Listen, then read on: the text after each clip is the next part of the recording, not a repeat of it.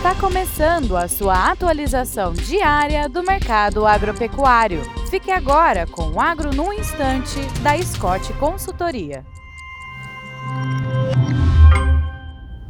Olá, meu nome é Alcides Torres, eu sou engenheiro agrônomo e analista de mercado da Scott Consultoria. E o papo de hoje é com relação aos concorrentes do Brasil no mercado mundial de carne bovina, eh, em especial a Austrália. A Austrália é o segundo exportador mundial de carne bovina, só perdendo para o Brasil. E hoje é o comp competidor uh, internacional que tem o boi gordo, a cotação da roupa do boi gordo mais barata entre os principais exportadores de carne no, no mercado. Por exemplo, o boi gordo brasileiro, a cotação da arroba, a cotação da arroba no Brasil está em torno de 46 dólares e 24 centavos. E na Austrália está 40 dólares e 80 centavos, uma diferença de 5 dólares e 44 centavos por arroba. Isso torna, sob esse ponto de vista, a, a carne australiana mais competitiva que a carne brasileira. E a Austrália exporta para é, mercados que o Brasil não atende, como o Japão e a Coreia do Sul. Né? Esses mercados estão fechados para o Brasil.